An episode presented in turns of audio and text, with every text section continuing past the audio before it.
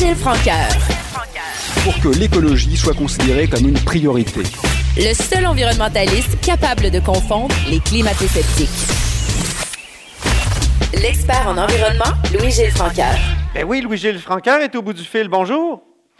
Bonjour Antoine, comment va? Ça va bien. Euh, donc, Oui. Louis-Gilles, euh, journaliste spécialisé en environnement, ancien vice-président du BAP. Je voulais te parler, Louis-Gilles, parce que euh, plusieurs personnes disent que des causes environnementales à la pandémie actuelle, et j'aimerais que tu nous expliques ça, que tu nous vulgarises le lien entre les, les causes environnementales et cette pandémie. Ben, en fait, ça fait des dizaines d'années que les écologistes disent que on contrôle mal le phénomène des zoonoses, c'est-à-dire du transfert des bactéries qui passent d'un animal et qui s'adaptent à l'humain, ou même dans certains cas, qui partent de l'humain et qui se, euh, sont transférées aux animaux. Dans le cas des zoonoses, il y a plusieurs causes. C'est que, euh, d'une part, l'expansion des villes, euh, le fait qu'on détruit des forêts pour faire de l'agriculture, que tu veux, la population mondiale augmente tout le temps, faut en détruire de plus en plus, fait en sorte que le milieu naturel pour les espèces sauvages se réduit de plus en plus. Et à ce moment-là, le contact avec les animaux devient beaucoup plus fréquent. Tu sais, je veux dire, il y a des chevreuils qui montent ces balcons à brossard pour aller manger les bouquets. Et à un moment donné, on est, dans- on est trop chez eux, ils n'ont plus de place, puis ils rentrent chez nous. Bon. Mais en- en- dans des pays comme euh, certains pays d'Asie, la Chine, l'Inde, etc., il y a un autre phénomène, c'est que on exploite les, par le braconnage les espèces sauvages, puis on les vend au marché, on les capture dans des cages, puis on vend, on vend au marché. Mais là, le problème, c'est que ces espèces sauvages, on les manipule, elles sont vivantes. Alors, s'il y a des bactéries, s'il y a des, surtout des virus, euh, il peut- on peut se faire mordre par un animal sauvage comme ça. Et là, la chaîne se transfère chez les humains. Et là, on a un problème. Ouais, ouais. Moi, par exemple, écoute, Mais à toi, tu as vécu ça, toi, tu as vécu ça, tu, tu me racontais, puis c'est fascinant, qu'il y a déjà eu Ben, des marchés avec des animaux vivants à Montréal, puis il n'y a pas très longtemps. Ah, il n'y a pas très longtemps. Écoute, euh, je commençais comme journaliste au devoir, puis je faisais de la chasse aux faisans à Rimouski. Puis quand je revenais, que j'avais trop de faisans, je me disais, écoute, je ne vais pas déplumer 40 faisans, là, ça n'a pas de bon sens. Alors je m'en allais sur la rue Roy, à Montréal, où tu avais des étals là, avec des lapins vivants, des poules vivantes, toutes sortes d'animaux vivants. Et puis, euh, beaucoup de gens, des Asiatiques, etc., des, des Européens, parce que c'était dans leur culture, ils venaient ils disaient, oh, regarde, ce poule-là, a de l'air bien, moi, je vais prendre celle-là. Là, le monsieur, il appelait vers le cou, s'en allait vers l'arrière, coupait le cou, la saignait, la, passait sa machine qui enlève les plumes. C'est pour ça que j'allais le voir, moi, avec mes faisans. C'est- Il plumait ça avec une machine, c'était bien plus vite. Ben. Et euh, alors, il te redonnait ton poulet. Mais le risque de transmission des maladies ou des virus de cette façon, on a voulu le contrôler et on a interdit cette pratique.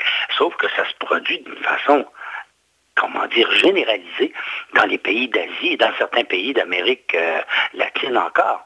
Alors, Mais toi, excuse-moi, juste un, augmente un petit, euh, euh, une petite parenthèse. Toi, quand tu chasses un, un febre- un chevreuil euh, ou tout autre animal sauvage, est-ce qu'il y a des risques de zoonose, de ce dont tu nous parlais tout à l'heure? Je ne sais même pas si je le prononce comme il faut.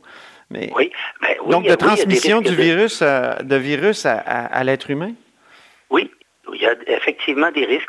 C'est pour ça que quand on, on vit d'un animal sauvage, on fait très attention de ne pas se couper sur les os. Parce que des fois, les os sont fracturés. Euh, on peut attraper, euh, je ne me rappelle pas du nom des maladies, mais il y a plusieurs maladies qui peuvent se transmettre à l'humain. Donc, c'est de loin préférable d'avoir des gants. Moi, je traîne toujours une paire de gants épais en caoutchouc pour euh, éviscérer mon chevreuil dans le bois pour éviter le contact avec les mains. Puis, on ne sait jamais quelle maladie il y a pu y avoir. Je me rappelle un ancien président de la Fédération québécoise de la faune, il avait apprivoisé une petite blette et puis il donnait à manger sur son balcon. Puis Une fois, il l'a mordu sur le bout du doigt. Ouais. Deux semaines après, il se met à faire de la fièvre. Il est venu à deux doigts de la mort. Il faisait 43 de fièvre. Les médecins ne savaient plus quoi faire. Puis là, il y en a un qui a pensé, ils dit, on va avoir une photographie de la bactérie à un centre spécialisé des maladies tropicales à Atlanta. Ouais. Ils ont réécrit deux, euh, quelques heures après, puis ils ont dit, cette bactérie-là, elle se trouve sur des animaux tropicaux dans la région de Panama. Ah oui. Ben, tu vois, il y a probablement que sa blette avait attrapé un oiseau migrateur Ah avait attrapé la bactérie et l'a transmis. Là, ils ont su exactement quel médicament prendre, puis ils l'ont sauvé. Les zoonoses, c'est une menace permanente, mais beaucoup plus permanente et dangereuse quand elle est à une échelle, je dirais, presque industrielle. Parce que, par exemple, c'est un mode alimentaire Ben en oui. Chine et dans d'autres pays comme ça. C'est pour ça que SRAS, Ebola, euh, d'autres maladies comme ça qu'on- a eues antérieurement, y compris le coronavirus Mhm. et la grippe aviaire, par exemple, ça nous vient des animaux C'est ça. parce que c'était transmis de cette manière. Puis là, il y a un danger supplémentaire avec les changements climatiques, d'après ce que tu Oui, m'expliquais. le, le- le problème avec les changements climatiques, il y a un deuxième problème. C'est que, d'une part, euh, le- les changements climatiques vont euh, libérer des quantités importantes de gaz à effet de serre quand le pergélisol va dégeler dans le Grand Nord. Le pergélisol, là, c'est la Terre est gelée sur à peu près 20-25 mètres de profond depuis quelque chose comme 5 100 000 ans parce que ça- la calotte polaire n'a jamais vraiment dégelé complètement. Alors, le problème, c'est que dans le moment, à cause des changements climatiques et de leur intensité, ça dégèle. Ça dégage beaucoup de méthane qui accélère les changements climatiques, mais aussi, il y a là-dedans des bactéries, des virus qui étaient actifs il y a 75, 100 000 ans. Oh. Et ça, ça peut demeurer quand c'est bien gelé. Il y en a des sortes, on ne sait pas lesquelles, mais on sait que ça existe, qui peuvent tout d'un coup s'activer au contact de l'atmosphère et de la chaleur. Ben, je m'excuse, mais les bactéries et les virus qui tuaient les dinosaures, s'il fallait que ça commence à se répandre maintenant, on a très peu de différence. On a très peu, c'est-à-dire pas de différence de défense contre ça. Ouais. Là, l'humanité pourrait faire face à des virus contre lesquels on n'a pas la moindre idée de la manière de se défendre. C'est ça. Ben, c'est, le cas avec le, le- le COVID la COVID-19 actuellement, donc qui pourrait se répéter à cause des changements climatiques, à cause euh, pa- parce que les changements climatiques libèrent des virus, c'est ça? partie de la biofaune, de la microfaune qui existait il y a 10, 20, 30, 50, 100 000 ans. Alors, ça, c'est une menace que les scientifiques nous prédisent et encore là, on fait semblant qu'on ignore ça. En fait, le problème avec les changements climatiques puis le SRAS, c'est que dans les deux cas, la science nous dit vous allez avoir un problème. Mhm. Il y a quelques années, c'est un an ou deux, euh, Mme Brundtland, qui est l'ancienne première ministre de Norvège, a fait un rapport euh, au, au- à Davos, là, au, euh, Mhm. C'était en septembre conférence. 2019, Louis-Gilles. Oui, c'est fascinant. Oui, c'est ça. Alors, mais elle nous disait, la plus grande menace économique qui pèse, qui pèse sur la planète, c'est pas les guerres, c'est une pandémie. Puis ça, vous êtes la, la planète, là, vous écoutez pas les scientifiques, là, vous vous préparez pas en conséquence les gouvernements. Vous, vous gouvernez en tenant pas compte de la science. Vous allez voir ce que ça peut coûter. Eh bien, là, dans le front, là, Mhm. et les mêmes scientifiques nous disent, avec les changements climatiques, c'est pas un million de personnes qui pourraient attraper le virus. C'est les 8 milliards d'humains qui pourraient avoir un problème de survie. Et là, on n'écoute pas. La différence, c'est que, évidemment, avec un microbe qui peut t'attraper dans la semaine qui vient, Mhm. tu fais plus attention.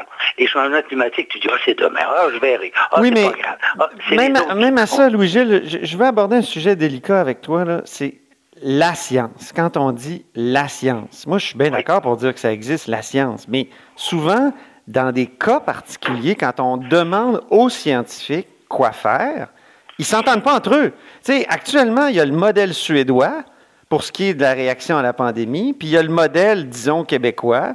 Donc, Québécois, on confine tout le monde, on, on- on évite euh, tout contact. Les Suédois, eux autres, ils essaient de viser les gens à risque, de les protéger davantage, mais ils laissent l'économie fonctionner. Euh, euh, c'est difficile là, de dire on veut écouter la science, parce que la science a comme deux voies divergentes.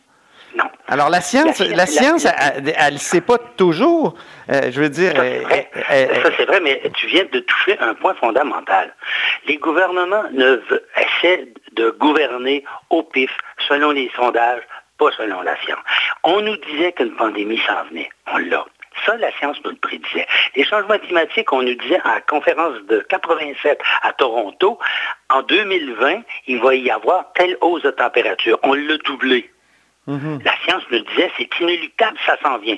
La hausse de 1% on l'a eu. C'est certain que sur les moyens, on peut diverger d'opinion. Pour une raison, on n'investit pas assez dans la science. Mais je dirais, non, mais j'ai écouté des entrevues. Tu es devant, es devant des inconnus. Je suis d'accord. La science, c'est une recherche permanente. C'est une recherche permanente, puis euh, qui ne s'entend pas tout le temps. je veux dire, il y, a, des débats. Attention, elle s'entend sur euh, ben, l'existence des phénomènes. Sur la COVID-19, Louis-Gilles, sur la COVID-19, il y a beaucoup de scientifiques qui disaient, attention, c'est pas si grave que ça. Euh, ça peut être juste une sorte de grippette, là. Puis c'est vrai qu'il y a des scientifiques qui disaient ça. C'est pas le scientifique en chef que je connais ça. Non, non, non, non, non. Mais, mais j'ai écouté plein d'entrevues aussi, puis il y a des scientifiques qui le disaient, puis pas juste à Fox, là, il y a des scientifiques qui le disaient à, CNN puis à, MSNBC. C'était c'est ça, c'est difficile de, gouverner quand, quand aussi la science a plusieurs voix. Un phénomène, tu confonds un phénomène médiatique. Les médias aiment beaucoup avoir de la controverse. Si d'un côté, tu as 90% des scientifiques qui disent une chose, de l'autre côté, tu en as 2% ils vont donner la parole 10 minutes à chacun parce que ça fait une belle controverse. Ah oui, ça, oui. La science, et ça, c'est une déformation de la science par les médias.